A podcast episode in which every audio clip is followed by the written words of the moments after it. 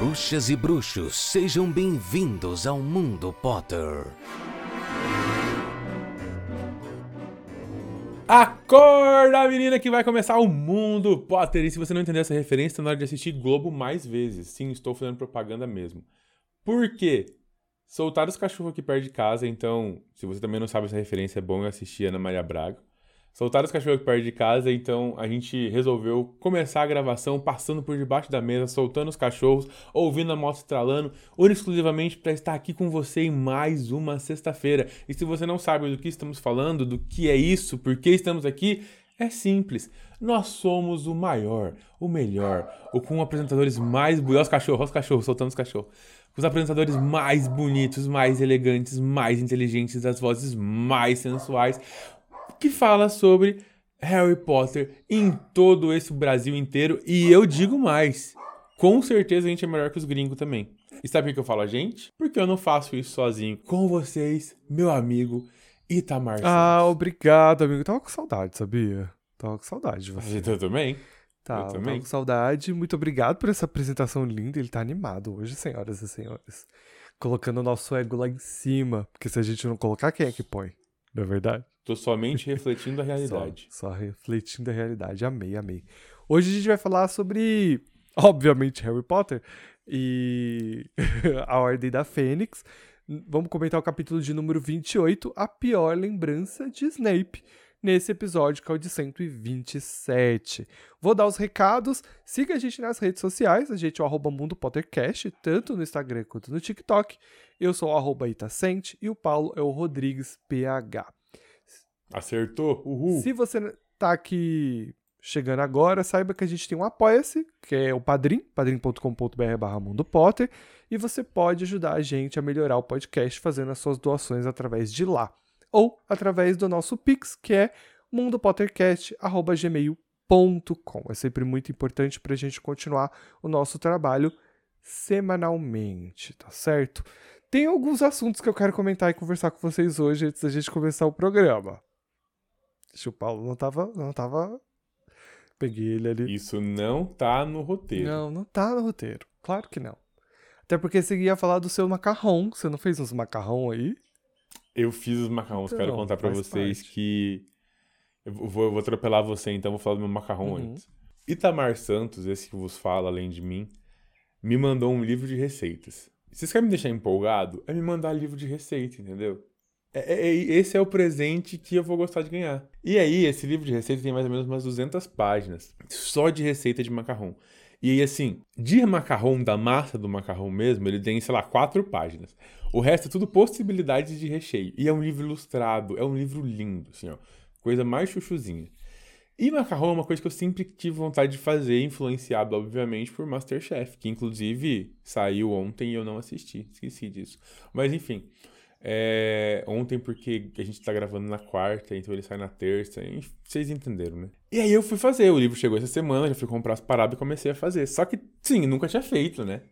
Aí fui comprar as coisas, né? Começa com farinha de amêndoa, 78 reais o quilo. Caro. Falei, pesado, né? Mas achei uma promoção por 68. Que eu tinha um cupom de. Promoção não, eu tinha um cupom de desconto na loja. Aí fui fazer o recheio, né? O que eu queria fazer? Recheio de pistache, porque. Sim, que eu queria. Tinha comido pistache na vida? Não, mas queria. Aí comprei o pistache. 150 reais o quilo. Só pra deixar claro, eu comprei gramas disso, tá, gente? Não, não, não tem essa grana toda sobrando no final do mês, principalmente de agosto, que tem dois meses em um só. né? Exato. Então, eu tô, não tem eu tô só batendo aqui na calculadora nossa. Investiu mesmo, investiu pesado. Hum. Não, assim, investiu só pra que vocês saibam, de, de farinha de amêndoa foi 18 reais e de pistache foi 7,30. Foi tipo gramas mesmo de pistache, assim, ó. Por quê? Porque a receita original que o Ita me mandou, lá do livrinho, era só pistache com pasta de pistache, coisas de pistache, que não tem nos interior. Esse, esse povo da alta gastronomia tem que entender que a gente mora quase que no sítio, entendeu? A gente mora Mas o livro tem na- div- nos O interior. livro tem diversas receitas. Você focou Mas no eu queria de pistache. É, mas aí a culpa não é do livro, é sua, né? É do livro, sim. Não é. Tem- Ele tem que dar um jeito de resolver meus problemas. Começamos agora os Irmãos à Obra. Ah, não, esse é outro programa, né? Mas, gente, tem isso também, tá? Já vou, já vou soltar meu disclaimer aqui pra vocês. Que tem cachorro latino, criança de colo correndo e obra acontecendo em todos os lados dessa minha casa. Então, sorry about that, mas vai ficar um barulhão. É, faz parte. Quem tá aqui sabe. Não tem jeito. Tá, mas. Não. E aí? Enfim, como fiz meu macarrão bonitinho, montei ele na travessa e o idiota que aqui vos fala, que faz curso de gastronomia, ou seja, deveria ter pensado nisso, não se tocou que, já que ia muita clarineve, que isso iria crescer, porque ele tá irado. Eu coloquei no ponto mais alto do meu forno a primeira fornada. E pra quem não entende esse negócio, é um bagulho que dá muito melindre pra fazer, assim, ó. Tem que ter muita delicadeza. E eu coloquei ele no ponto mais alto do meu forno. E eu, eu já. Te... Mas eu achei impressionante você, porque assim, a primeira coisa que eu mandei pra você de dica foi temperatura do forno, Paulo Rodrigues. Presta atenção na temperatura do forno. Ah, é, porque 120 graus, se eu não me engano. Eu falei pra deixar aberto, entreaberto. E aí você não coloca na parte de cima, você põe na parte de baixo, Paulo Rodrigues. Você não vai. Por que na parte de baixo? Aonde que tá o seu negócio que queima? Embaixo ou em cima? Embaixo. Ah, tá. Não, tá bom, tá bom. É porque o meu é em cima. Ah, tá. Ah, não, o meu tem nos dois. Aí eu desliguei o de cima e coloquei Ah, só o de tá. baixo e deixei lá. É, porque. E detalhe, ele chega na temperatura assim, tá? Eu que tava louco. Ele vai de 100 a 100, a 200, a- sei lá. Mas eu consegui chegar à temperatura certa. Entendi, entendi. Não, porque que você falou colocou em cima, eu já pensei, putz, Não, não, não. É o queimador é embaixo. O queimador é embaixo. perfeito. Aí eu coloquei ele em- em cima justamente pra isso. Pra ele ficar mais longe possível da temperatura, né? Pra... Uhum. Aí ele cresceu. Só que como eu acabei de dizer, eu tenho queimador em cima e queimador embaixo. Embora o queimador de cima tivesse desligado, ele ainda existe. Este bagulho cresceu. Quando eu puxei a forma, ele tava lindo, brilhando, maravilhoso. Quando eu puxei a forma e ele cresceu, metade de todos os meus, meus, meus macarrões ficaram no acendedor de cima, no queimador de cima. Eu perdi uma assadeira inteira. Meu Deus, eu só pensando inteira. nos reais indo embora agora. É, porque ele foi cortando no meio assim, ó. Parecia, sei lá, que a rainha de copas tinha passado por ali e decapitado todo Ai, mundo, coitado. judiação. Gente, eu queria chorar. Isso já tinha sido, sei lá, duas horas e meia de trabalho, tá? Eu só queria chorar. Ai, O judiação. que, que eu fiz? Repeti a receita. Isso mesmo. E aí deu Como certo. um bom Aí deu confeiteiro. certo. Ficou bonito? Não ficou bonito. Mas é a primeira vez que você fez macarrão. Um suspiro. Mas é a primeira vez que eu fiz macarrão. Mas ficou muito gostoso. É normal. Né? Depois a prática faz a perfeição. Então, tá aí a dica, gente. Por favor. Faça macarrão Tá de pistache. dica. Faça macarrão de pistache. Perfeito. Não é tão caro quanto poderia, porque... eu- Ah, eu não expliquei, né? Aí eu não tinha as coisas pra fazer uma pasta de pistache. Aí, o que, que eu fiz? Eu peguei a receita do brigadeiro de chocolate branco, que aí é fácil, leite condensado, creme de leite, farinha é, e manteiga, Uhum. e chocolate branco. Misturei tudo isso, triturei 7 reais de pistache, que era a mesma coisa do coco. Joguei no meio pra ele cozinhar junto. Ele ficou maravilhoso, entendeu?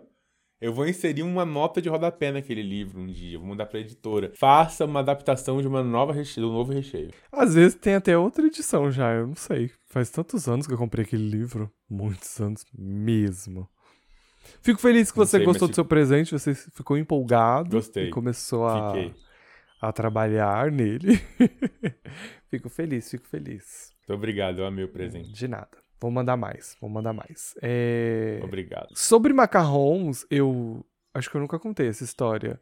Tipo, eu vi um filme, fiquei muito vidrado, não lembro qual que é. Eu e minha amiga ficamos muito vidrado em macarrão. E a gente descobriu que o shopping aqui em São Paulo, o JK Iguatemi, tem uma Laudré, que é a loja que vende, tipo, esses macarrãozinhos.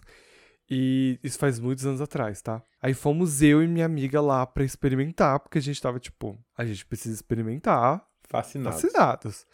Fomos lá. E pra você ter mais ou menos ideia, faz muitos anos atrás. Então, tipo, o salário mínimo era uns, sei lá, uns 300 reais na época.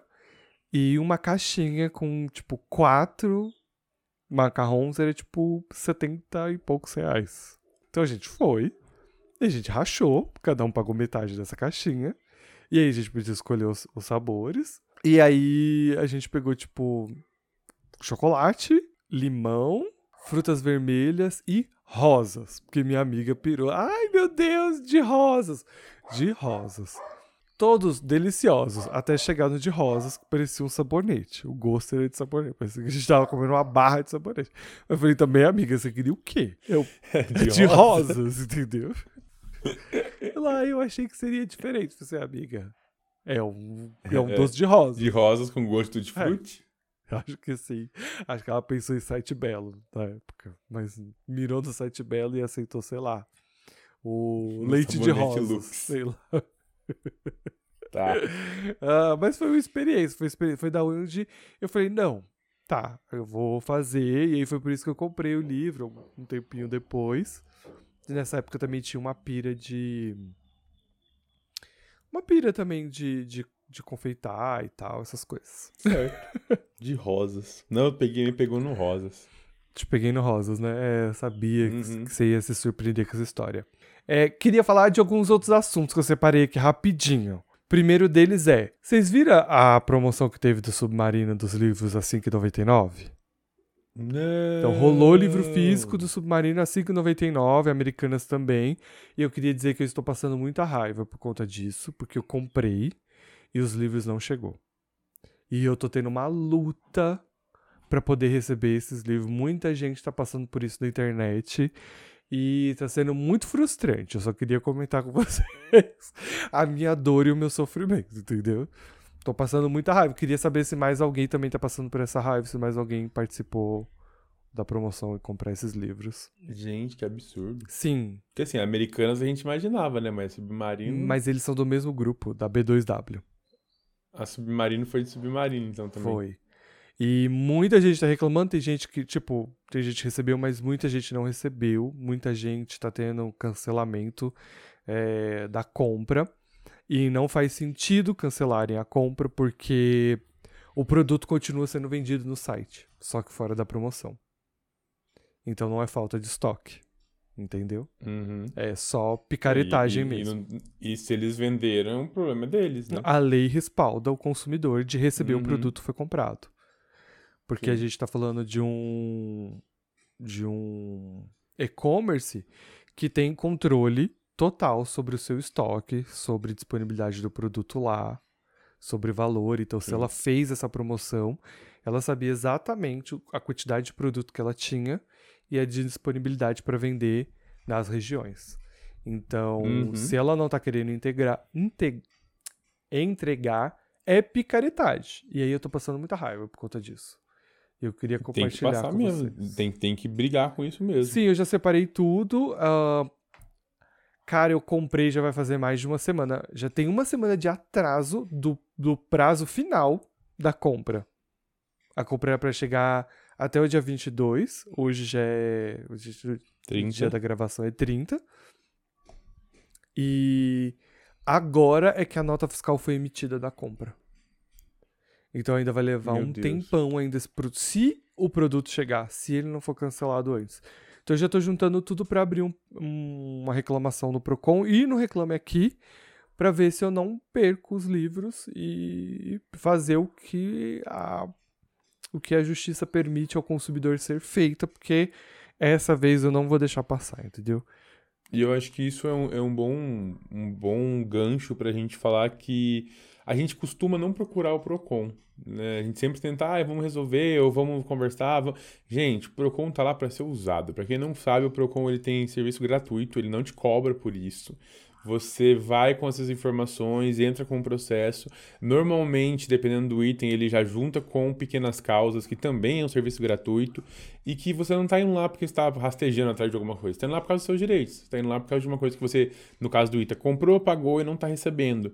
E aí isso gera, inclusive, é... além da devolução do dinheiro, correção e acordos, enfim. Essas pessoas precisam aprender que elas não podem fazer o que elas querem uhum. com a uhum. gente. Nós somos consumidores, mas e, e, pagamos pelos serviços delas, mas a gente merece respeito também. E... Entendeu? Então, e...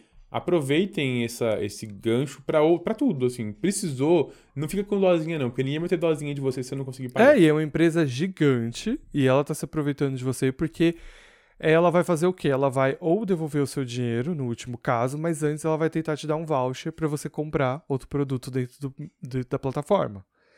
Ela uhum. não vai uhum. querer te devolver o dinheiro, então ela primeiro vai, vai cancelar a sua compra, vai te dar um voucher para o que você gaste lá dentro com uma coisa que você não quer comprar, porque o que você queria é o livro de fato. E que se você for comprar esse livro, você vai ter que pagar mais dinheiro. Muito mais. E quem fez a promoção foi ela. Ela colocou o livro a R$ 5,99. Não foi eu que exigi que ela fizesse isso. Ela pôs por conta própria.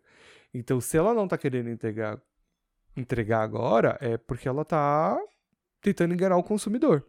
Então a gente não pode deixar isso passar. Então, se você tá passando por isso, vai pro Procon, faz sua reclamação. Reclama no Reclame Aqui também, que é importante porque isso ajuda na reputação da plataforma. E é uma coisa que eu não sabia, porque já teve essa promoção antes e eles já fizeram essa mesma picaretagem e eu não sabia disso. Então, se eu não sabia, é porque as pessoas não reclamaram, tipo, reclamaram, mas não todo mundo fez a reclamação que deveria, porque senão teria chamado muito mais atenção e eu, por exemplo, não teria caído nisso, entendeu? Então não teria me disposto a passar por essa raiva se eu soubesse que já tinha acontecido de várias pessoas não receberem o produto antes. Então, por isso que uhum. eu tô uhum. falando, informando que pode ser que essa promoção volte, sei lá, o ano que vem. E vocês já fiquem de olho, que isso pode acontecer. E a gente tem respaldo na lei, tá? O produto foi vendido. Você comprou o produto. A empresa tem que entregar. Isso é lei do consumidor. Tá lá, bem bonitinho. Tá? Não existe outra justificativa, porque é uma plataforma grande, ela tem total controle de estoque e de entrega dos produtos. Quando ela quer, ela limita a venda de um produto numa determinada região. Ela sabe exatamente para onde ela está mandando e quanto tem em estoque na plataforma. Então, não tem uma desculpa aí para que ele não entregue o produto para você. E exigir o produto é o correto a ser feito. Ela tem que entregar o que você comprou, não devolver o seu dinheiro e não e não dar um voucher para você. Exatamente. Tal qual a um 2, 3 milhas. É. Mas a gente não vai entrar nesse mundo. Só que eu acho que ainda 2, 3 milhas é um buraco mais fundo ainda. É um buraco ainda muito maior. Porque pequenas Sim. causas não vai resolver. Não. É um processo ainda maior, e aí é uma empresa que facilmente vai decretar falência, então vai dar muito mais trabalho e tal. Porque é um, é um rombo gigante. Tudo supostamente, tá? Porque, eu, enfim. Mas o Submarine, a B2W é, e a Americanas, pelo menos o digital, é muito mais difícil disso acontecer. Então tem que forçar para você conseguir aí os seus direitos. Antes da gente passar pro. Lá vem a gente, eu de novo, né? Vamos falar de outra coisa. Que é. Queria fazer uma recomendação de, um, de, um, de uma coisa que eu, eu assisti. E falar que. Mas antes eu quero falar que eu terminei de ler O Hobbit, que é uma coisa que eu queria muito fazer. Há muitos anos eu queria ler alguma coisa do Tolkien, e eu nunca tinha lido Senhor dos Anéis. E eu li O Hobbit, foi uma experiência muito legal. Eu não tava assim. tão esperançoso de que seria uma, uma, uma leitura tão gostosa como foi. Fiquei muito feliz, muito contente.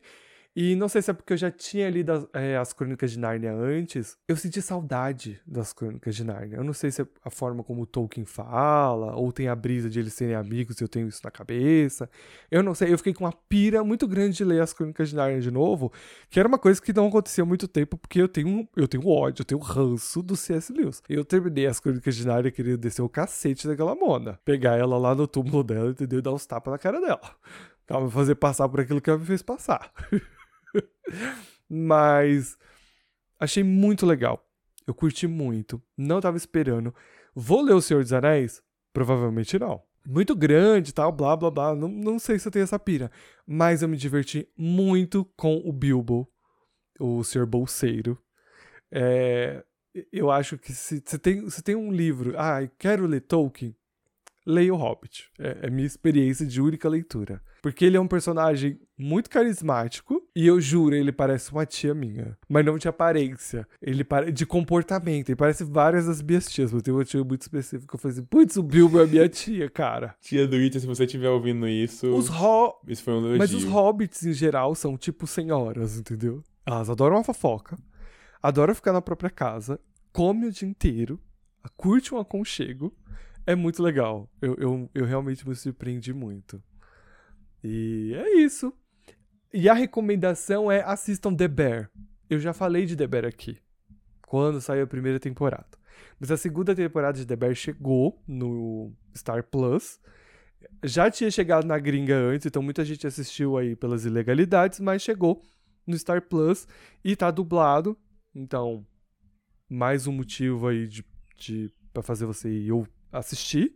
E é uma das melhores séries de 2023. A segunda temporada consegue, na minha opinião, ser melhor do que a primeira. E assim como o Ted Lasso, que não é um bom indicativo para convencer o Paulo, mas ela é uma série que, embora ela tenha um pano de fundo específico, ela não é sobre exatamente aquilo.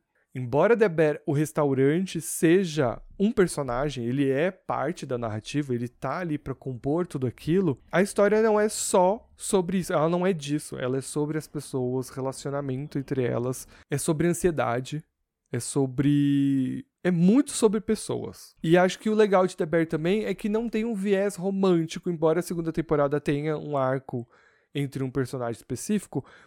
É uma, é, um, é uma história que não, não tá se preocupando com isso. Então é legal ter uma história assim, que essa não é a preocupação.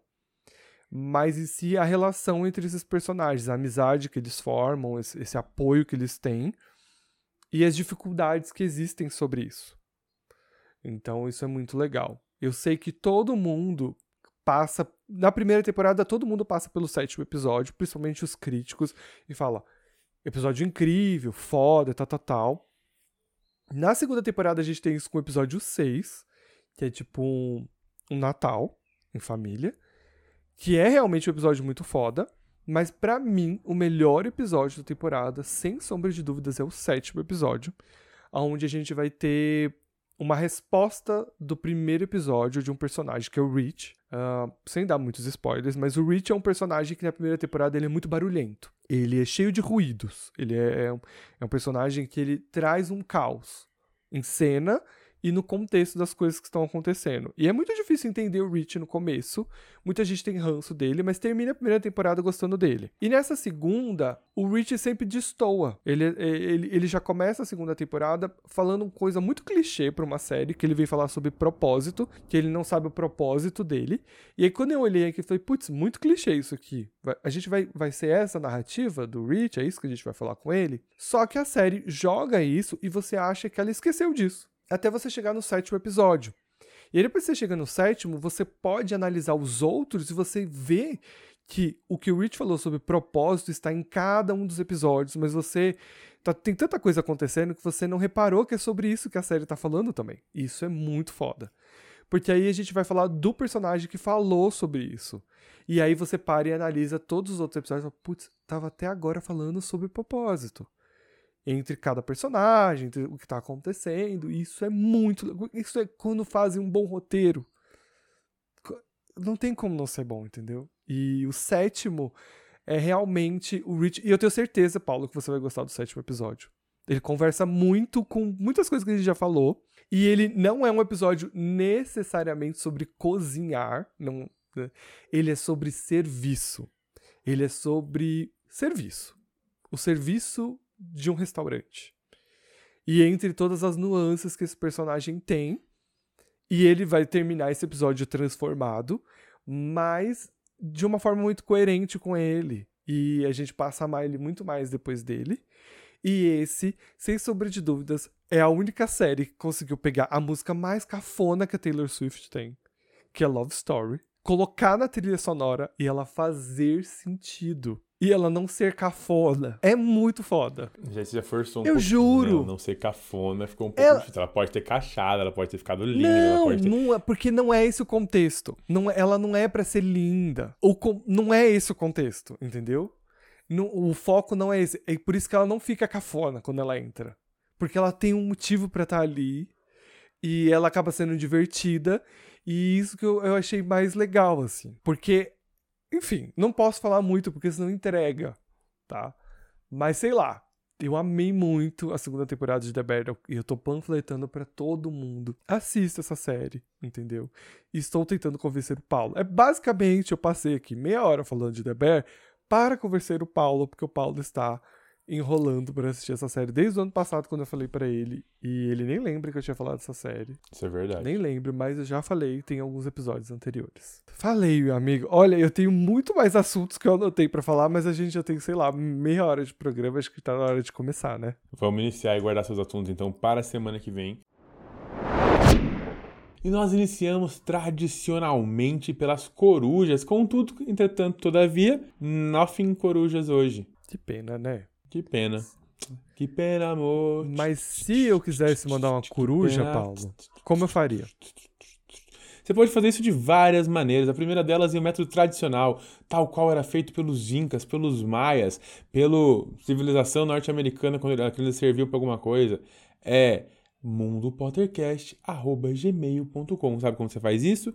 Você abre o seu site provedor de e-mails favorito, digita seu login, sua senha, vai lá em novo e-mail, digita mundopottercast@gmail.com, coloca no assunto coruja referente ao episódio X e escreve na mensagem: Olá Ita, olá Paulo amor da minha vida, como você está? E continue descrevendo todas as suas informações que gostaria de passar para nós. Então, a gente não tem coruja, mas a gente tem um berrador. Ai não, meninos, vou mandar áudio mesmo. É uma coruja. Vamos lá. Primeiro, vocês falando sobre Game of Thrones.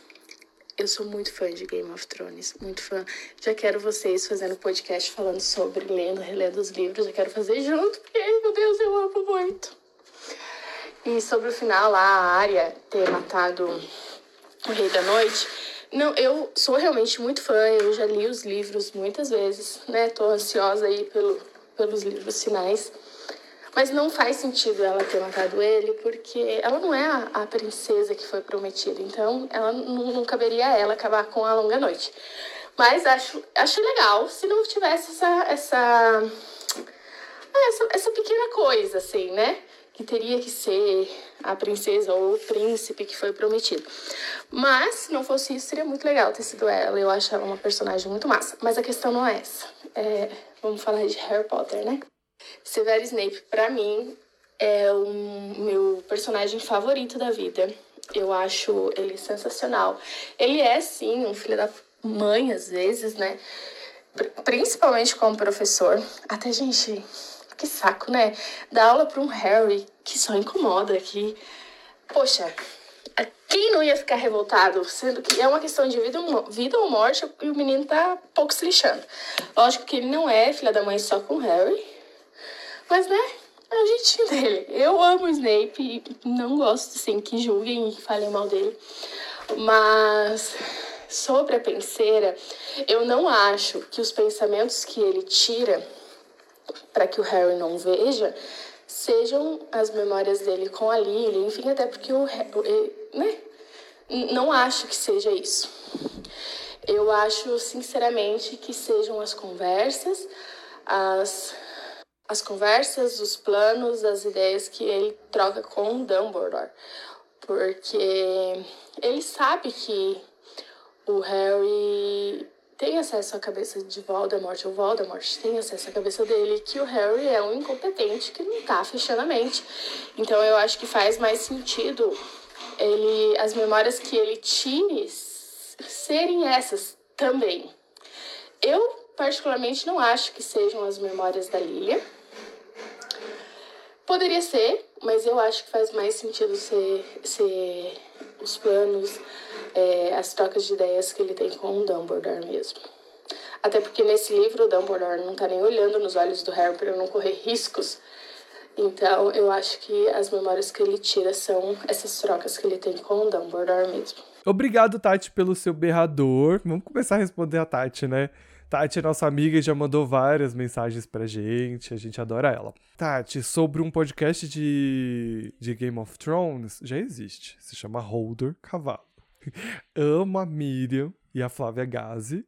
E antigamente também tinha a Carol Moreira. Então eu jamais conseguiria fazer um podcast porque o podcast de, de Game of Thrones perfeito já existe. E é uma empreitada muito grande. É muito grande. No entanto, o projeto nunca foi até o fim, né? Ele tá em um eterno hiatus, porque é muito difícil comentar esse livro, porque é muito grande, é muito extenso e a obra nem chegou ao fim. Então, é bem complexo.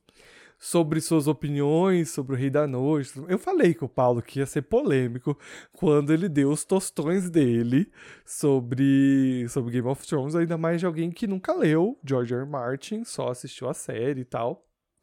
Eu, eu gosto de ver a opinião das pessoas, eu não vou dar a minha. Vou guardar a minha pra mim mesma. Mas eu adorei ouvir que você tem muitas opiniões em relação a isso. Curti, curti. Em relação ao Snape, também é, op é, é opinativo, né? É uma questão pessoal sua sobre gostar do Snape ou não. Eu tenho para mim que cada vez que eu leio os livros, eu gosto menos do Severo, porém eu entendo mais o Severo. Então. Você tá ficando velho, amigo. É, exato, né? A idade vem, a gente vai ficando mais maduro, a gente vai compreendendo melhor as coisas. Então, eu compreendo mais o personagem, eu entendo mais as suas nuances, mas eu gosto menos dele. Uh, acho que justamente por entendê-lo mais. É, acho que a gente pode falar de Severo. A gente não pode, a gente vai falar sobre ele neste capítulo, porque ele vai aparecer em um momento muito importante. Uh, faltou mais alguma coisa? Ah, sobre as memórias, lembranças, eu super concordo com a Tati que a Lilia não é o único motivo da, do uso da penseira, mas como a gente vai ver nesse capítulo, ele é muito importante assim para o Severo, porque a única memória que o Harry vai ter acesso é justamente sobre a Lilian, sobre o Tiago e sobre um momento muito específico do Severo. Mas sim, as conversas do Severo com o Dumbledore, obviamente, ele também tá ali na penseira, porque é algo importante que não, não vai ser compartilhado até que Dumbledore esteja pronto para começar a falar sobre isso. Acho que eu respondi, não respondi, Paulo? Sim, senhor, respondeu perfeitamente. Algo Muito obrigado, Tati, por sua coruja berrante. a gente pode chamar isso de mega coruja? É um berrador, É né? mis- A gente chamava de berrador. Eu, amo chamar um de berrador. berrador. Você não gosta? É um berrador. Eu gosto. Então tá bom. Obrigado, Tati. Por favor, mandem as suas mensagens pra gente. A gente ama ouvir e conversar com vocês sobre. Berradores são sempre muito bem-vindos. É só mandar na DM do Instagram ou do TikTok. Enfim, como a gente já falou. Alguém já mandou pelo TikTok? Acho que não. Acho que nunca ninguém mandou. Acho que nunca ninguém foi lá. eu faço os videozinhos tão bonitinhos, sabe? Tão bem. Não é perfeito, porque assim, eu sou muito péssimo em vídeo. Mas a gente tenta. A gente tenta. Isso foi uma, uma solicitação de vocês dizerem lá no, arroba Mundo Pottercast, seguir o Ita e curtir os videozinhos que ele faz. Certo. Então vamos falar sobre o capítulo. Você quer começar com a Vamos. retrospectiva, por favor? Não, pode falar. Não, não, não. Eu prefiro deixar com você a retrospectiva, porque eu achei uma palhaçada o que você colocou ali, entendeu? Realidade, gente. Retrospectiva dos últimos episódios. Paixão adolescente pelo professor ou zoofilia? Discuta. Eu não vou E o discutir, não vou discutir Saindo nada. de cena em grande estilo. Eu não vou discutir nada. Se você, Você nunca tinha pensado se nisso? não, se você quiser falar, você tem que voltar no tempo e ir lá gravar comigo. Como você não pôde, entendeu? A gente não vai ter essa discussão. Ai, graças ao universo é tão bom. É ah, tão grato pelo universo. o universo sabe o que faz, cara. A gente ia passar duas horas de você fazendo um monte de piada com o centauro. Ai, ai. Fiquei feliz agora. Não tinha pensado nisso.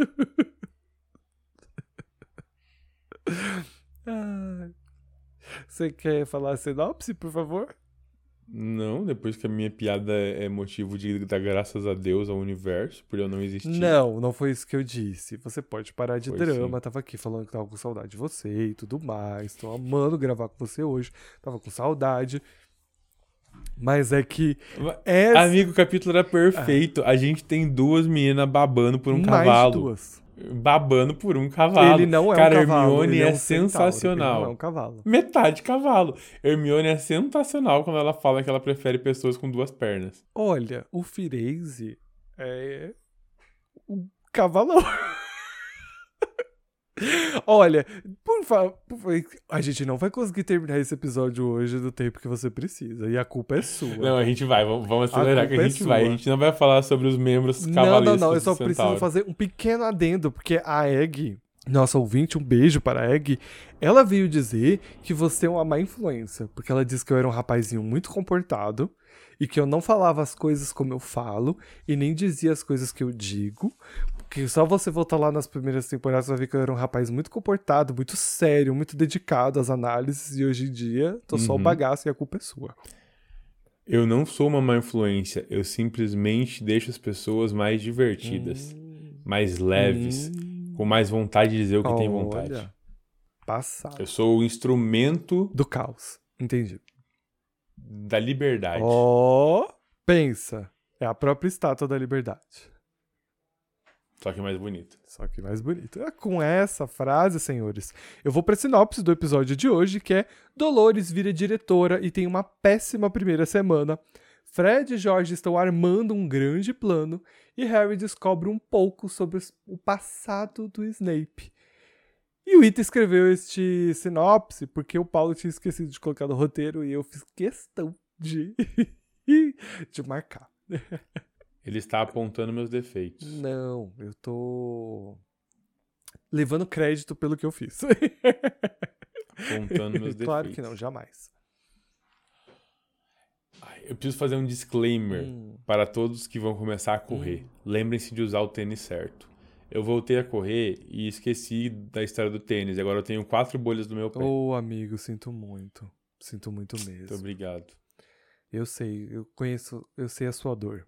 Eu caminho todos os dias, então. Nada como um péssimo tênis pra poder acabar e ferrar com o pé. Pois é. Putz, começaram a colo- colocar o capital inicial. Tá dando pra ouvir? Não, Graças a Deus. Mas é uma ótima playlist. Sim, mas não agora, né? Porque a gente tá na gravação e a gente não quer levar um strike do Spotify, né? Vamos lá. Começamos o capítulo com Itamar Santo. A escola de magia e bruxaria de eu adoro falar bruxaria porque eu sempre sempre atropelo o trava-línguas na língua. Enfim, de Hogwarts amanheceu com diversos bilhetes fixados por toda a sua edificação. Por que, que você coloca a palavra difícil? É pra me ferrar, né? Edificação não é difícil. por prédio, por todo o prédio. É muito mais fácil. Pelas paredes, sabe? Muito mais fácil. Enfim, Tá bom.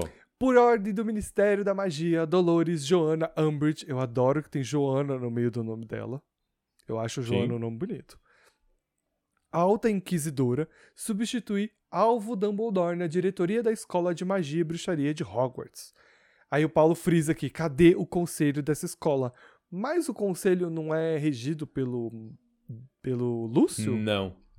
Não, e a gente. ah, e, e lem- verdade, lembrei. Mas pode falar. ele foi expulso. É. Mas por que, que eu coloquei isso aqui? Porque eu estou relendo, Uhum. né?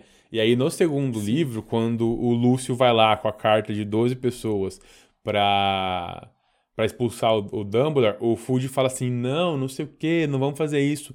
O Sirius, o Sirius, o Lúcio olha pro Fudge e fala: isso é coisa do conselho, o ministério não tem jurisdição aqui em cima.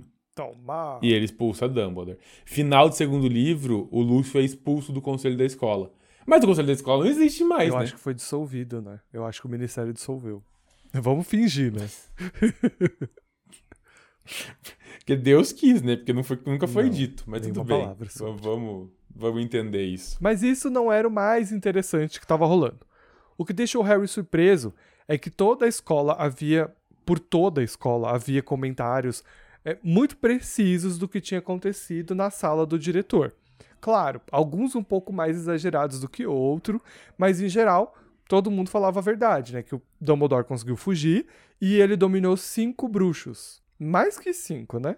Se você contar, tipo, que teórica. É, é cinco, né? É cinco. É porque aí eu ia colocar o, o Harry, a Marieta e a, e a Minerva. Minerva. Porque pro ministério tem que parecer que ele dominou todos esses aí também, né? Enfim. É, mais ou menos, né? Tá, entendi. É, ele dominou essa galera e vazou, vazare, sumiu, escapuliu, fugiu. E o ministério tá aí, procurando ele e a gata deu o truque dela. Maravilhoso.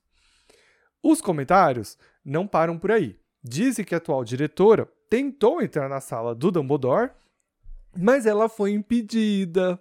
Ela não pôde. As gárgulas não deixou a gata subir. Eu adoro que a Hermione fala que aquela vaca tentou subir lá em cima pra ficar olhando todo mundo de cima como se fossem peões e não conseguiu. Não conseguiu. As gárgulas não deixaram. Fizeram o trabalho dela. Ou seja, as paredes de Hogwarts ainda veem Dumbledore como diretor. Não é legal pensar dessa forma? Que a escola Sim. em si, que a escola também é um personagem aqui nessa história, ela não Uhum. aceitou Dolores como diretora. Pelo menos eu enxerguei dessa forma, não sei o que você acha. Inclusive porque Dolores não foi colocada pelo conselho da escola. Verdade. Que é quem realmente tem autoridade pra isso, talvez, né? Bem Uhum. lembrado, bem lembrado. Aí eu, eu me questionei uma coisa quando eu li essa primeira parte do capítulo. A primeira coisa que eu pensei sobre essa fofoca que tá rolando, muito precisa. E eu me perguntei se por acaso isso não tem a ver com os retratos dos diretores. Se eles não espalharam essa fofoca. Porque, embora a gente não tenha nada confirmando que isso aconteceu, eu tenho pra mim que talvez possa ter sido isso. Não sei se você concorda comigo ou não, se você acha legal Eu a acho ideia. que é a única opção possível. Você acha? Única. Eu acho que não, não. Porque assim, o Harry não contou. A Marieta tá na aula hospitalar. A Minerva. Ela poderia ter vazado, porque os professores estão com, esse, com essa vibe.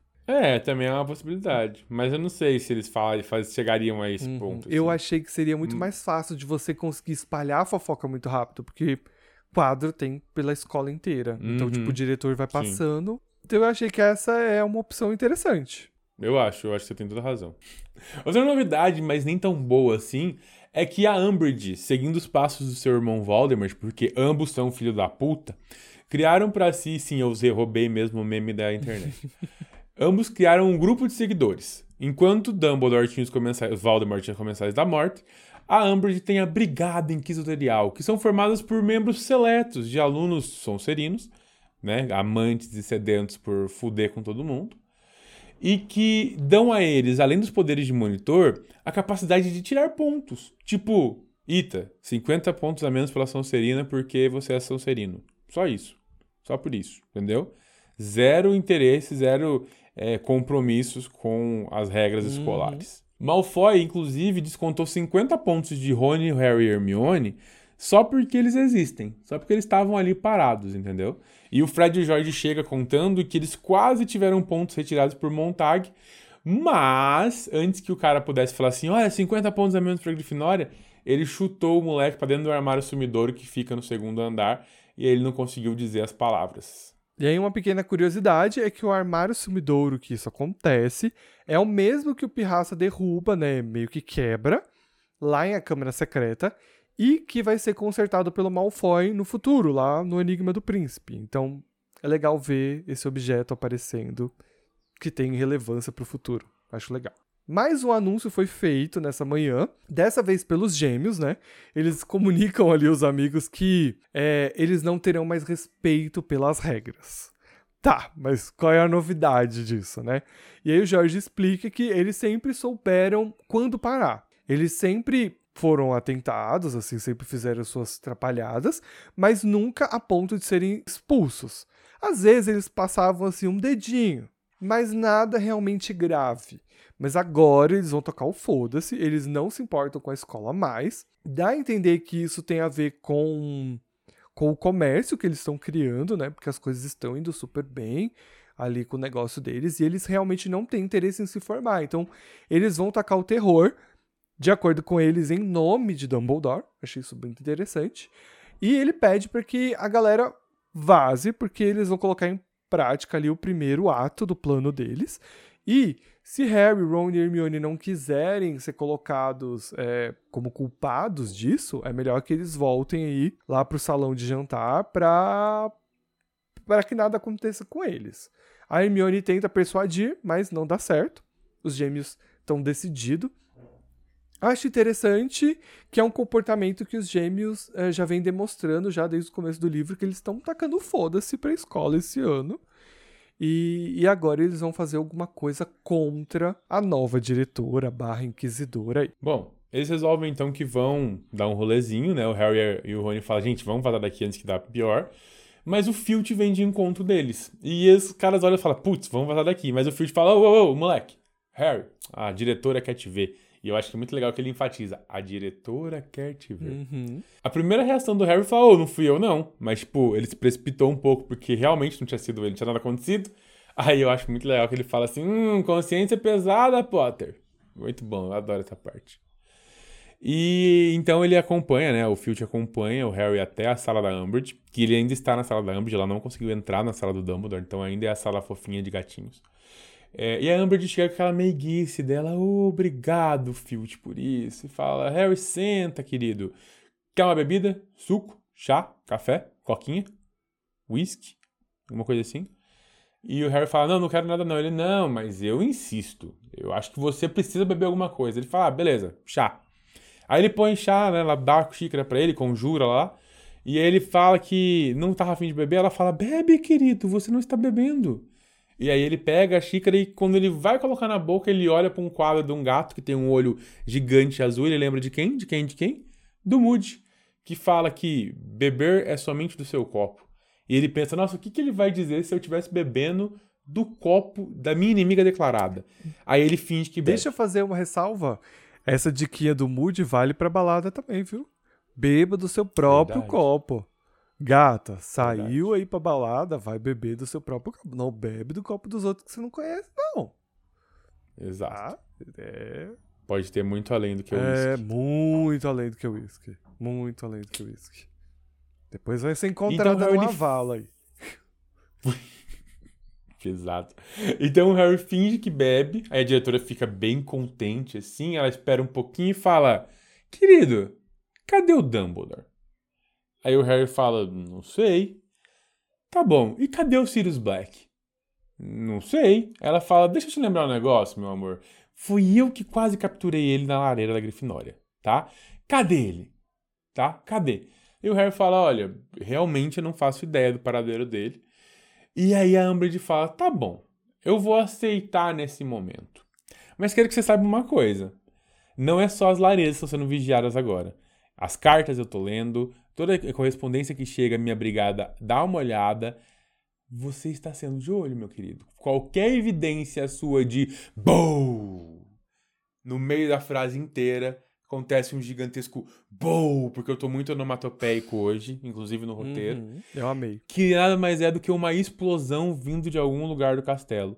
A diretora fica meio em pânico, pega a varinha, fala Harry, tchau, vaza, e ela sai apressada da sala. O Harry fica uns dois segundos dando dianteira pra ela e Vrupt sai correndo atrás dela também. Vrupt mesmo pelo, eh, pela Paulo onomatopeico. E ele nem demorou muito pra chegar, porque a baderna toda estava acontecendo no andar de baixo da sala dela.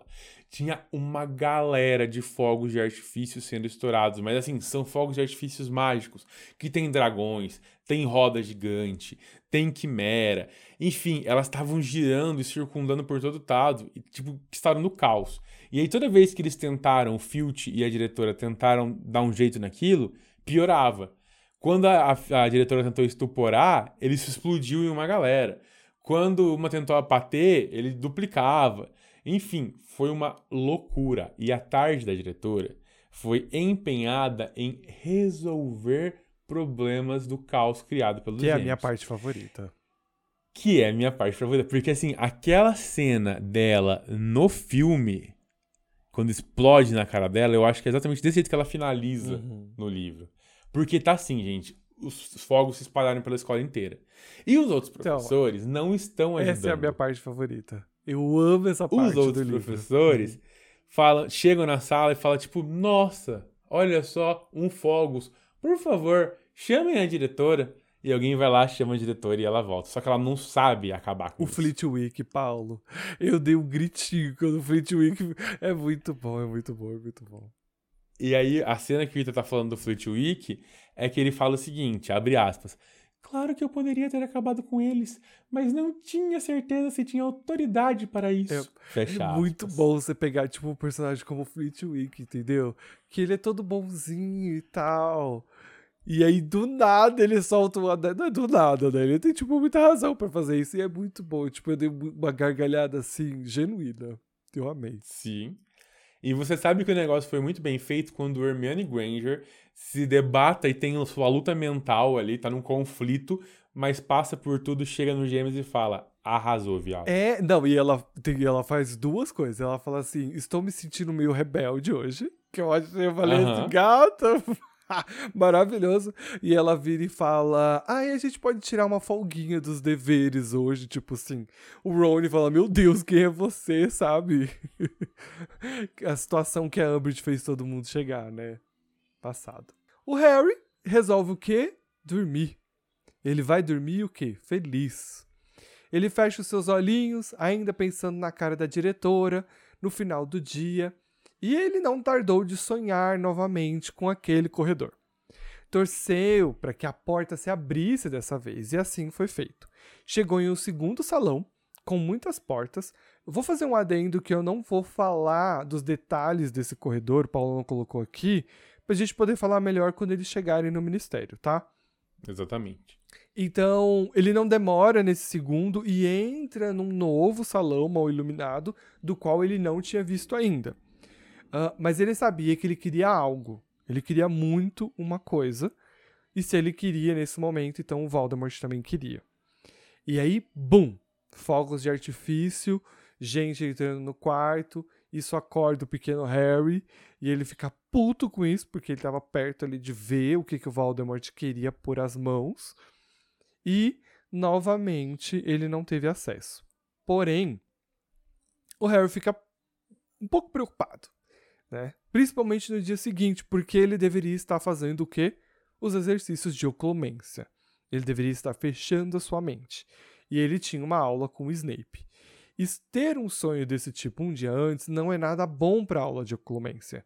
E o Snape ia ficar muito puto se soubesse o que ele né, que ele não conseguiu fechar a mente, que novamente estava lá passeando pela cabeça do tio Voldemort. E ele passa o dia todo preocupado com a aula de oclumência, e ele até tenta na última hora ali fechar a sua mente, mas assim, ele não consegue, porque eles estão nos tempos de revisão para os exames, ah, e quando o Harry estava caminhando ali para as masmorras, ele é impedido por uma certa garota que eu disse pro Paulo que eles iam ter outros que, que quis ainda. E o Paulo falou que não ia ter e tem. Que assim, o Harry encontra a Cho. Ninguém se importa. Ninguém se importa É, com ela. Você tudo- colocou aqui, né? Ela veio comentar alguma coisa e o Paulo disse que ninguém se importa. E isso acabou virando uma briga entre eles dois. Eles discutem ali, o que deixa o Harry ainda mais puto, o que não é nada bom pra aula de oclumência, porque ele não pode chegar lá cheio de raiva, porque isso aj- não ajuda ele a fechar a mente. Então o Severo vai ficar ainda mais bravo com ele por conta disso. Só para trazer um contexto rápido, a Cho veio conversar sobre a Marieta, amiga dela que está na ala hospitalar, por conta de ter dedurado o, o a AD, o Harry e tudo mais. Aqui a gente já tem um gancho que, que a. Não um gancho, né? O Harry bebeu aquele chá e claramente aquele chá estava com Veratacero. E a gente vai descobrir no futuro que a Marieta também passou por algo parecido aí com a Dolores. Mas aqui a Cho tá tentando justificar, porque ninguém sabe disso ainda, tá tentando justificar que a Marieta deu nos dentes porque a a família dela trabalha no ministério e tudo mais, e o Harry perde a linha por conta disso. E o, um ponto importante também é que a Cho fala que a Hermione não deveria ter colocado o feitiço sem avisar todo mundo do pergaminho. O Harry discute, a Cho fica puta, ele manda ela não chorar. e o Paulo não queria falar sobre isso e eu falei. Desculpa, amigo. Um monte de coisa não importante. Bom, o Harry então chegou na aula de oclumência, né? Ele puto da cara, porque ele tinha encontrado aquela que não deve ser nomeada no meio do caminho. e já recebe aquela recepção calorosa do Snape, né? Tipo, entra, garoto. Tá atrasado, caralho. E o Snape tá lá tirando alguns pensamentos da penseira, colocando, aliás, da cabeça, colocando na penseira. E ele fala assim: tá pronto? Você treinou? Treinei. Vamos descobrir. Pega a varinha que eu vou começar essa caralho. E quando ia começar os ataques gratuitos, o Draco chega, abre a porta e fala: Professor! E aí o Draco dá uma olhadinha pra um lado, dá uma olhadinha pro outro, fica se perguntando: Hum. E aí o Snape fala: Ah, pode entrar, Draco. Potter tá tomando aula de poção extra comigo. E aí o, o o Draco dá uma.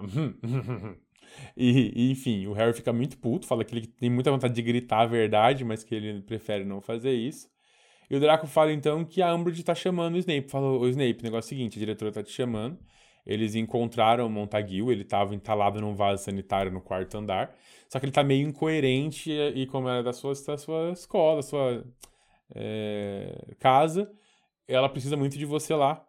O Snape dá uma pensada, fala, Harry, a gente remarca para amanhã esse bagulho aí, e sai, vaza correndo. O Draco dá uma olhadinha pro Harry e fala, aula de poção, e vira as costas e sai de correndo. reforço, né?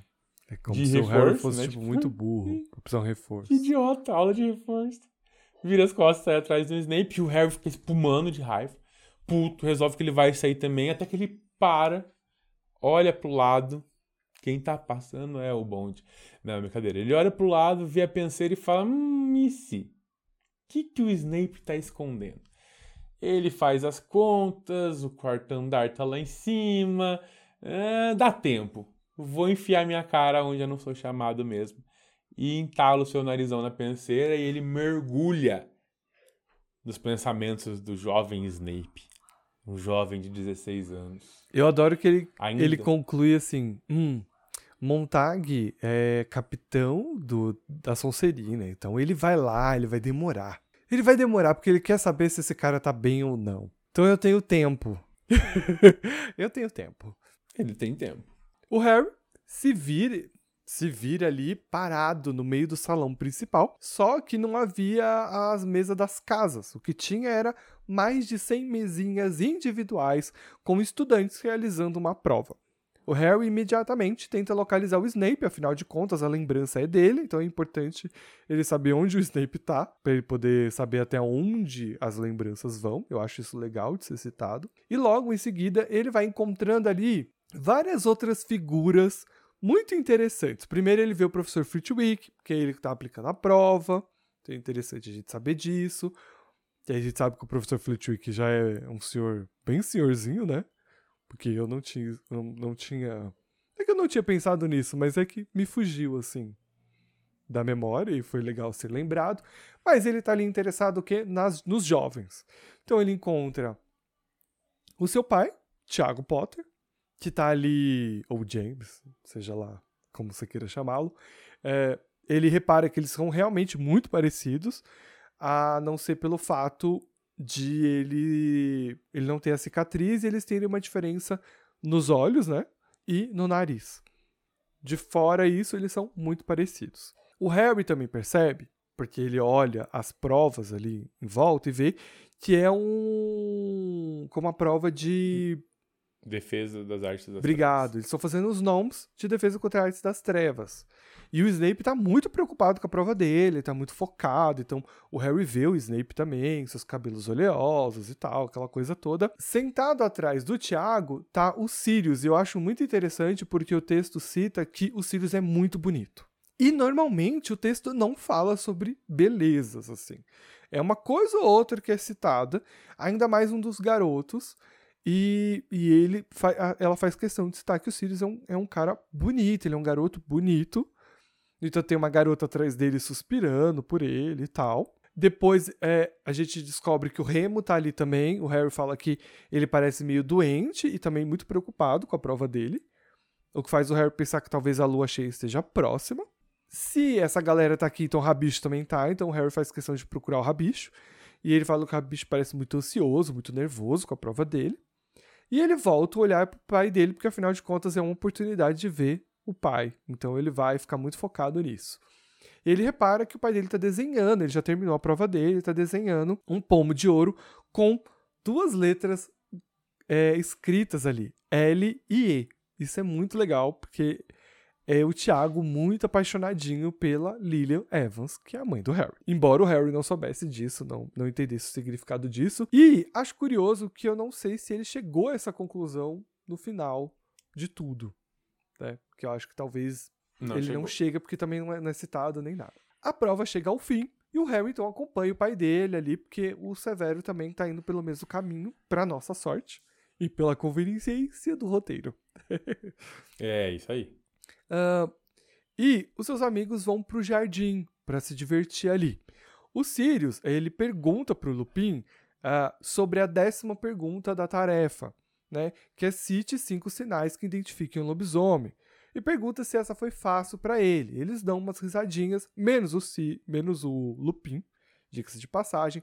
O Thiago faz. O Rabicho, na verdade, quem, quem não riu. O Lupin. Não, riu. o Lupin não ri. Ele fica sério.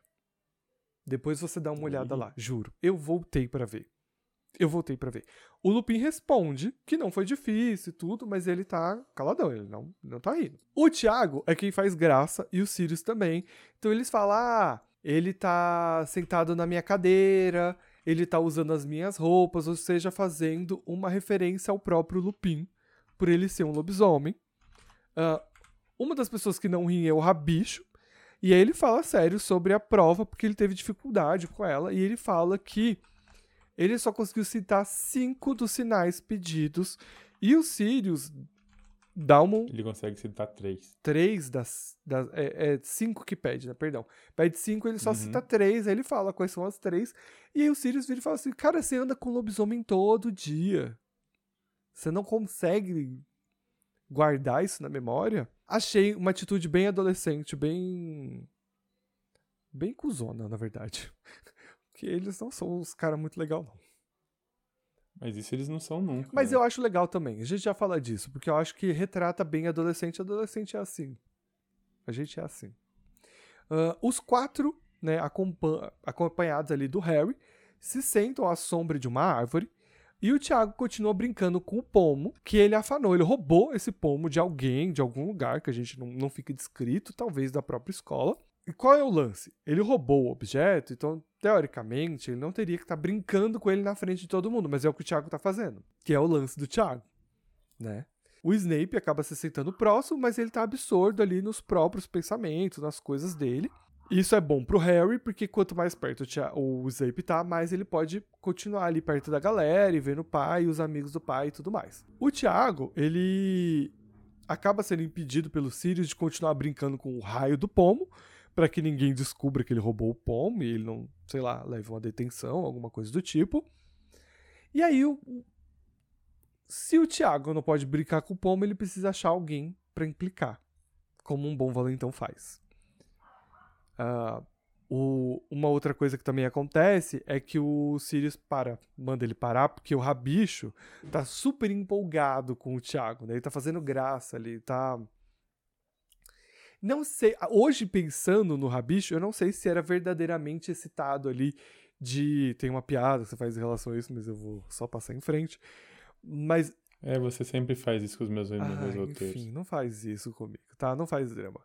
É, hoje, pensando bem, eu não acho que o Rabicho estivesse tão interessado assim no pomo, ou se ele estava fazendo isso para agradar o Thiago.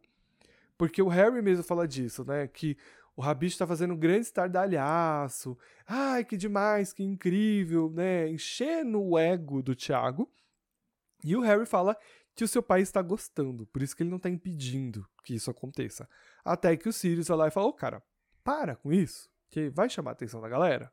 E aí, que aqui me mostra também que o Sirius é o único que consegue controlar o Thiago em algum nível. Né? Você reparou isso também? É, O próprio texto fala isso, né? O próprio texto deixa claro que ele, o Harry acha que o Thiago era a única. O Sirius era a única pessoa pela qual o Thiago realmente pararia. É, e aí ele faz, e aí ele chama a atenção, o Severo está ali perto, e aí ele chama o Sirius para que eles atormentem a vida do Severo que estava ali quieto no canto dele. Enquanto isso tudo tá acontecendo, o Remo tá quieto, ele tá lendo um livro, e, e é isso. O Remo tá muito à parte do que tá rolando. Bom, o Thiago e o Sirius então eles se levantam e interceptam o Snape, que já tava guardando suas coisas pra vazar. E o Lupin fica sentado. O Harry fala que ele continua lendo o livro, mas que na verdade ele acha que não tá lendo porque o olho tá parado, a testa tá enrugada. É, E o Rabicho ficou ali do lado sentando com aquele olhar meio hum, maldoso. O Thiago fala: E aí, ranhoso, beleza? Qual a boa? O Snape meio que se assusta, acho que ele não tinha percebido quem tava do lado dele, tenta pegar a varinha, mas o Thiago é mais rápido, ele já tá com a varinha na mão e é impedido ali, deu um espelharmos na varinha. E em seguida o, o Sirius atira um outro feitiço, agora um feitiço de impedimento, e deixa o, o, o colega ali, o Snape, no chão, parado, sem conseguir se movimentar. Os dois ainda estão com a varinha em punho. O Thiago dá uma olhadinha para um grupo de meninas que estava no lago ali. Ele vê se. Ele dá uma alisada no cabelo, né? Uma espetada no cabelo para ver se elas estão olhando, ele quer se exibir um pouco. E, e, e os estudantes que estavam sentados em volta viram aquilo e começam a se juntar. Começam a se, se fazer uma rodinha, Uhum. sabe? Tipo, briga, briga, briga, É. briga. É, é isso que É veio, isso mesmo. Veio acontecer. E aqui tem um disclaimer: é, foi um bullying fudidamente pesado. É, foi um bullying que o Harry vai sentir muito, como a, a admiração que ele tem pro pai dele vai ser abalada nesse momento. Foi meio triste ler essa cena, porque a gente já passou por isso, todo mundo já passou por isso na vida, não foi só eu, muito provavelmente. Que é, se você não é o cara que sofre bullying, você não é o cara que pratica bullying, você é o cara que se. Se Isenta. que foi o, o- que se isenta da situação. Você é o Lupin. Que passa pano, você é o Lupin, tá? E eu, eu, eu me reconheci um pouco no Lupin. É, isso me deixou um pouco mal. E, e talvez isso me deixou um pouco mal porque poderia ter sido eu a sofrer bullying durante a faculdade, durante a escola inteira, se eu não tivesse os amigos que eu tinha, sabe? Se as pessoas que, que eram os meus amigos não eram a galera mais popular, a galera mais foda, a galera que todo mundo quer ser igual e que é a galera que pratica bullying normalmente. Então ninguém nunca fez isso comigo, eu nunca passei por isso. Quando alguém tentava fazer, eles revidaram e meio que em troca eu fechava o olho quando ele fazia isso com outras pessoas que, que eram tais quais a mim, sabe? Então isso me deixou um pouco na bad, porque a única pessoa que realmente se colocou no meio do caminho foi a Lilian, e aí talvez a gente precisasse ser um pouco mais de Lilian do que de Lupin. Então é um disclaimer aqui. E, e, e o pedido, se você é uma pessoa que está no, no colégio, ou que é onde realmente acontece o grande boom do bullying na vida, depois essas coisas elas vão. Não que elas deixam de existir, mas elas vão diminuindo de intensidade, vão ficando mais veladas. É, cara, corre atrás de, de se proteger disso, sabe? Se você é o babaca que faz bullying, se pergunta pra quê? Sabe? Seu ego é tão baixo o suficiente que você precisa diminuir as outras pessoas. Se você é a pessoa que sofre bullying, procura ajuda, velho. É, não sofre sozinho, não. Isso não vai dizer quem você é pro futuro, muito pelo contrário. Daqui a 10 anos isso vai ser esquecido é, e a única pessoa que vai ficar com os traumas é você mesmo. Então procure ajuda agora. Procura co- como um jeito disso acabar. E se você é, é assim como eu, Lupin, ou tá sendo Lupin, não tá batendo de frente com as pessoas que fazem isso, porque talvez elas sejam seus amigos, se pergunta se eles são realmente seus amigos, se eles não poderiam ser pessoas diferentes, ou se você não poderia fazer alguma coisa pra fazer eles enxergarem que não tem pra quê. Não tem o porquê fazer isso, sabe? Então o meu disclaimer vai muito nesse sentido. É, as próximas cenas não são fáceis de serem lidas, principalmente pra quem sofreu bullying. Eu acho que que quem sofreu talvez sofra muito mais lendo isso e aí se simpatize um pouco com o Snape. Eu acho que é esse é o grande ponto. Uhum. Gostei. Mas voltando. O Snape estava impedido de se movimentar, ah, com o Sirius e o Thiago falando merda, xingando, humilhando ele na frente de todo mundo. E a galera ali aplaudindo, fazendo um grande circo.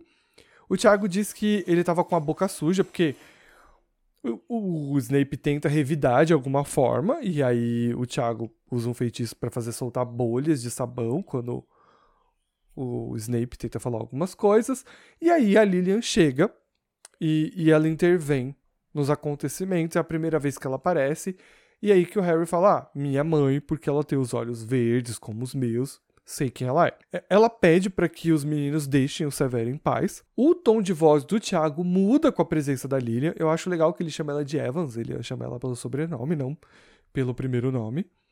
É, querendo ser um pouco mais formal com ela, né? Porque, tipo, ele tem um interesse nela, achei interessante. Ah, fica mais grave a voz, né? Mas, é, de fato, tentando. É, tipo o- o homem pombo, quando estufa o peito pra tentar. Ah, a gata chegou. Bem hétero. Ela caga pra ele e diz mais uma vez pra ele deixar o Severo em paz. E pergunta o que, que ele tinha feito pra merecer isso. E o Thiago responde que o Snape só existe. E isso já é suficiente para que ele faça algo contra o Severo.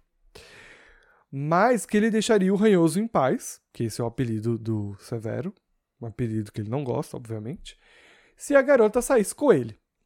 E ele promete nunca mais tocar na varinha do ranhoso se isso acontecer. E é claro que essa é uma piada quinta série do Paulo. E eu não vou deixar passar pra ele não ficar chateado, porque ele fez questão de pôr no roteiro. Então eu tô. Mas eu botei um abre aspas, Sim. porque isso está no texto. Sim. Não tocar mais a varinha no É, ranhoso. então. Isso tá no texto. Enfim.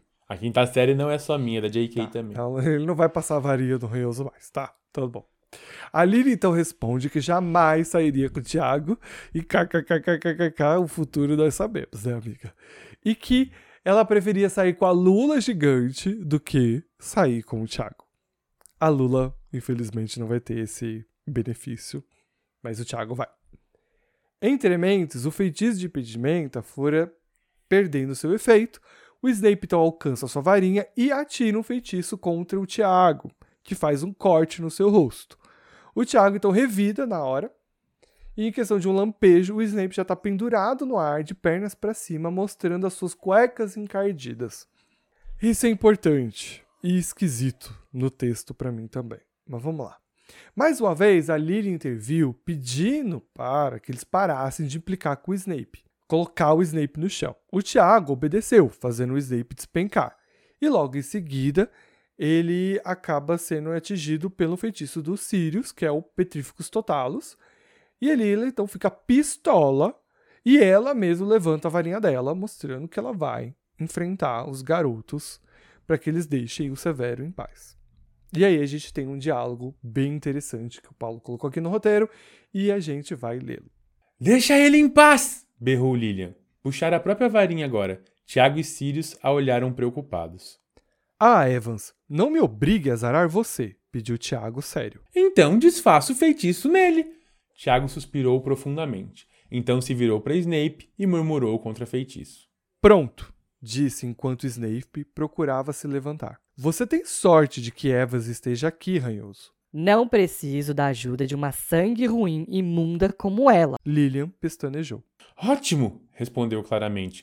No futuro não me incomodarei, e eu levarei as cuecas se fosse você, ranhoso. Peça desculpas a Evans, berrou Tiago para Snape, apontando-lhe a varinha ameaçadoramente. Não quero que você o obrigue a se desculpar, gritou Lilian, voltando-se contra Tiago.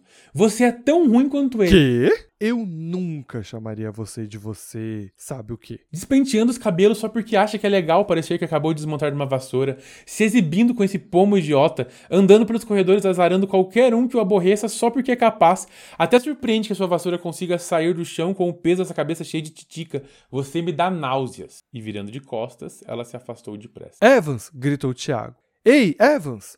Mas Lilian não olhou para trás. Qual é o problema dela? perguntou Tiago, tentando, mas não conseguindo fazer parecer que fosse apenas uma pergunta sem real importância para ele. Lendo nas entrelinhas, eu diria que ela acha você metido, cara. Disse Sirius. Certo, respondeu Tiago, parecendo furioso agora. Certo. Houve um outro lampejo e Snape mais uma vez ficou pendurado no ar, de cabeça para baixo. Quem quer ver eu tirar a cueca do ranhoso? E a gente nunca vai saber sobre isso. Por quê? Por quê? Porque a visão para aí. Snape chega, ele volta à sala. Ele tira o Harry da penseira pelo braço. Ele tá lívido de raiva. Disse a Harry que nunca, mas nunca, contasse nada isso para ninguém e fala que ele nunca mais deve voltar à sala do Snape. Não tinha o menor desejo de voltar à torre da Grifinória tão cedo, nem de contar a Ron, Hermione o que acabara de ver. O que fazia se sentir horrorizado e infeliz não era Snape ter gritado nem atirado frascos, mas saber o que era ser humilhado em público, saber exatamente como Snape se sentira quando seu pai o atormentara. E a julgar pelo que acabara de presenciar, seu pai fora tão arrogante quanto Snape sempre o acusara de ser. Fecha aspas. É muitas camadas, muitas camadas, muitas camadas, muitas camadas. Vou falar rapidinho pra gente finalizar sobre a cueca do Snape, o lance humilhação pública e abuso, sem sombra de dúvidas alguma, horrível. O lance da cueca encardida me incomoda um pouco porque quem lava as cuecas são os elfos domésticos. Então não entendi porque que a Lilia mandou ele lavar as cuecas. E o lance delas estarem encardidas tem mais a ver com a pobreza do Severo, né? De não poder comprar cuecas novas do que não lavá-las. Então eu não entendi muito bem aí, não sei se pode ser uma questão de tradução, não sei como é que funciona, enfim. mas entendi o ponto ali que tinha. Eu acho legal que os marotos não sejam perfeitos, e a minha vontade era que todo fã de Harry Potter lesse os livros, ou pelo menos lesse esse trecho específico, para entender que ela criou personagens mais complexos. Isso é muito legal nessa história. Então, poder enxergar esses personagens, como eles são e como eles estão aparecendo, é muito mais interessante, porque as pessoas têm um hábito de endeusar bastante os marotos, mas eles não eram caras legais. Eles eram adolescentes, sendo adolescentes, e adolescentes são ruins. Eles são cruéis. A gente ainda não tem uma certa dimensão. Não tô passando pano em ninguém, não. Existem gente que não faz essas coisas, mas existem gente que faz. Enfim, os marotos não eram caras legais. Eles podem ter virado homens melhores do que eles foram crianças e adolescentes. Mas nesse momento, eles são caras ruins, não são bons. Eles são os valentões. Uh, e aí a gente tem, assim, umas análises rápidas ali do Sirius, né? Que é o cara mais bonitão, ele é o braço direito do Tiago, ele é sempre fiel, né? O lance do cão. Eu acho isso muito legal de ser tratado ali na personalidade dele e é algo muito latente. Mas eu acho interessante que o Sirius nunca é tratado como um cara que está com algum tipo de interesse amoroso. Ele só está interessado no Thiago. Ele e, e uma coisa legal dos marotos também é que eles são todos muito inteligentes. Eles são muito bons em magia. Então aqui a gente tem, tipo, o Snape é muito bom em magia, a Lilian também é, tipo, eles são muito inteligentes, eles são muito bons em magia. No entanto, eles estão fazendo as ações de alto nível ali e tudo mais. Então, acho isso interessante também de a gente pontuar. Mas o lance é: eu começo a enxergar o Sirius sempre de uma forma diferente. Uh, ela sempre teve essa característica de colocar pequenas coisas que ela não poderia dizer sobre personagens. Me pergunto se existe alguma chance de o Sirius ser um personagem queer em algum ponto. E é mais um desejo meu, obviamente. Mas existem umas nuances que talvez pontuem que talvez o Sirius possa ser realmente um personagem queer, embora ele não seja citado, porque ele é um personagem que tá menos preocupado com romance, ele, ele, ele tá um pouco cansado da escola porque ele se enxerga mais inteligente do que o resto e ele é apto, mas o lance é, é ele tem uma fixação muito grande pelo amigo dele.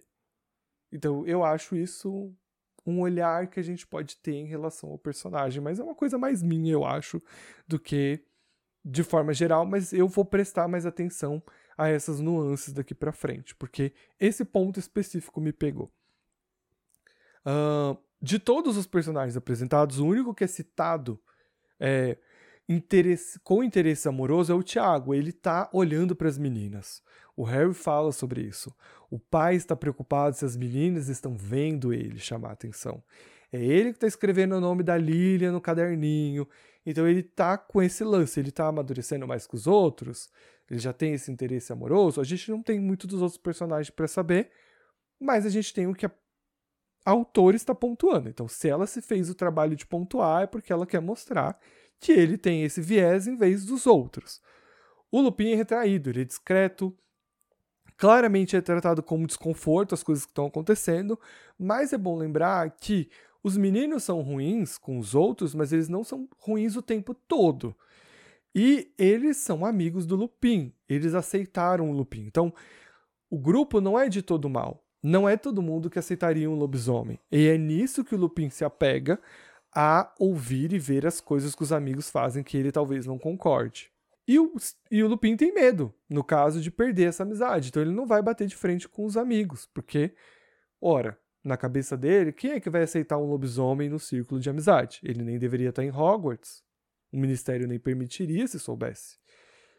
Então, tem essas nuances aí. E o Tiago, a gente não entende muito bem de onde vem esse orgulho, essa arrogância toda, esse ego inflado e essa necessidade que ele tem de ser o líder e de ser visto, mas ele tem isso dentro dele e não tem o que fazer. E olhando para o Rabicho, a gente vê que ele é, realmente é o que destoa ali do grupo, mas ele percebe muito bem algumas nuances da, da, do que rola em volta. Então ele sabe que bajular o Thiago é muito importante para que ele permaneça ali. Então, ele talvez não é o mais inteligente, ele é maltratado pelo grupo várias vezes, mas ele sabe que se ele der o que o Thiago quer, ele vai permanecer ali junto com a galera. Então é o que ele faz. Então eu acho interessante a gente pontuar. A garota inteligente que se coloca na frente dos outros é a Lilian, e é muito interessante a gente ver que a autora escolheu essa personagem, essa garota, para que ela intervenha, porque ela faz muito isso com a Hermione também. Ela coloca a Hermione como essa garota que vai para frente, ela ela enxerga os outros, ela vê as coisas que estão tá sendo feitas de errado e ela impõe e ela tenta de alguma forma proteger o Severo, que é um personagem que é humilhado, maltratado e é visto como esquisito. Eu acho que a parte que mais me pega no Snape também, que também a gente pode fazer, não é que o Snape é queer, mas ele tem um, um recorte muito particular que é a sua existência é suficiente para que ele seja escorraçado, que ele seja maltratado. O Tiago falou isso, ela fez questão de pôr isso. Então, não há nada específico que o Tiago não goste no Snape. Pelo menos ele não disse, eles, eles não tiveram artrito no início. É simplesmente porque o ranhoso é esquisito. E isso é suficiente para o Tiago poder aloprar ele e fazer da vida dele um inferno. Então, ser diferente é algo que bate em mim, porque sempre fui diferente. Então, eu, eu vejo essa, essa humilhação do Snape e consigo me identificar em alguma parte ali. Isso não justifica tudo que o Snape vai fazer um dia. Mas isso é uma coisa legal de ser colocada, porque a gente tem dois personagens que estão é, muito discrepantes ali da realidade em que encontramos eles no futuro. E isso traz uma realidade que é cada pessoa vai lidar de uma forma diferente com aquilo que, que passou nos seus traumas da sua vida, e isso reflete. O Tiago uh, vai se tornar um bom homem no futuro. E o Snape é muito mais cinza do que isso. Ele não é um homem bom ou mau ele é muito mais complexo, por uma infinidade de motivos e de tempo que a gente não tem para que a gente possa discutir isso hoje, agora, neste momento. Mas é muito interessante. E para finalizar toda a minha analogia, toda a minha análise que eu fiz aqui agora e tal, é o seguinte: o Harry fica muito chocado, e isso é muito importante, a autora colocou aqui, para quebrar a visão que o personagem tem, que é uma camada muito poderosa e muito interessante para um livro infanto-juvenil sobre a visão que ele tem do próprio pai. Que é um pai que ele não conhece, que ele conhece através das pessoas, e ele está tendo outra visão de outra pessoa sobre o seu pai, e tendo uma nova camada sobre quem é Tiago Potter. Isso é foda é complexo, porque o Harry não pode chegar no pai dele, conversar com o pai dele sobre isso, e entender por que, que ele era assim, o porquê que levou ele dessa forma. Então o Harry só tem essas migalhas, esses pedaços para formar esse homem na cabeça dele. Então isso é triste. E acho que o mais triste pro Harry é que ele enxerga o Tiago pela primeira vez com muitas semelhanças em cima do Draco e do Duda, que são dois caras que acabaram com a vida dele. Então não tem como ele não olhar para o Snape não ver empatia num cara onde ele não via antes. O problema é que o, o Severo não, não é um homem que amadureceu bem. Porque eles poderiam ter uma relação incríveis juntos. Então acho que isso seria muito mais incrível, mas os traumas e a formação e quem ele é não permitem que o Snape possa ter alguns prazeres, algum, algumas coisas que seriam muito boas para ele. Porque o Harry é alguém que precisa de afeto e o Severo também, mas por coisas que não são culpas do Harry, eles não podem compartilhar isso juntos. Eles poderiam ser algo juntos e eles não podem. E isso é muito triste. Bom, com isso a gente chega ao final deste capítulo, deste episódio, e no próximo capítulo de número 29, com o título Orientação Vocacional, será o nosso episódio de número 128. A gente se vê na próxima semana. Um grande beijo. Um grande beijo, abraço e tchau!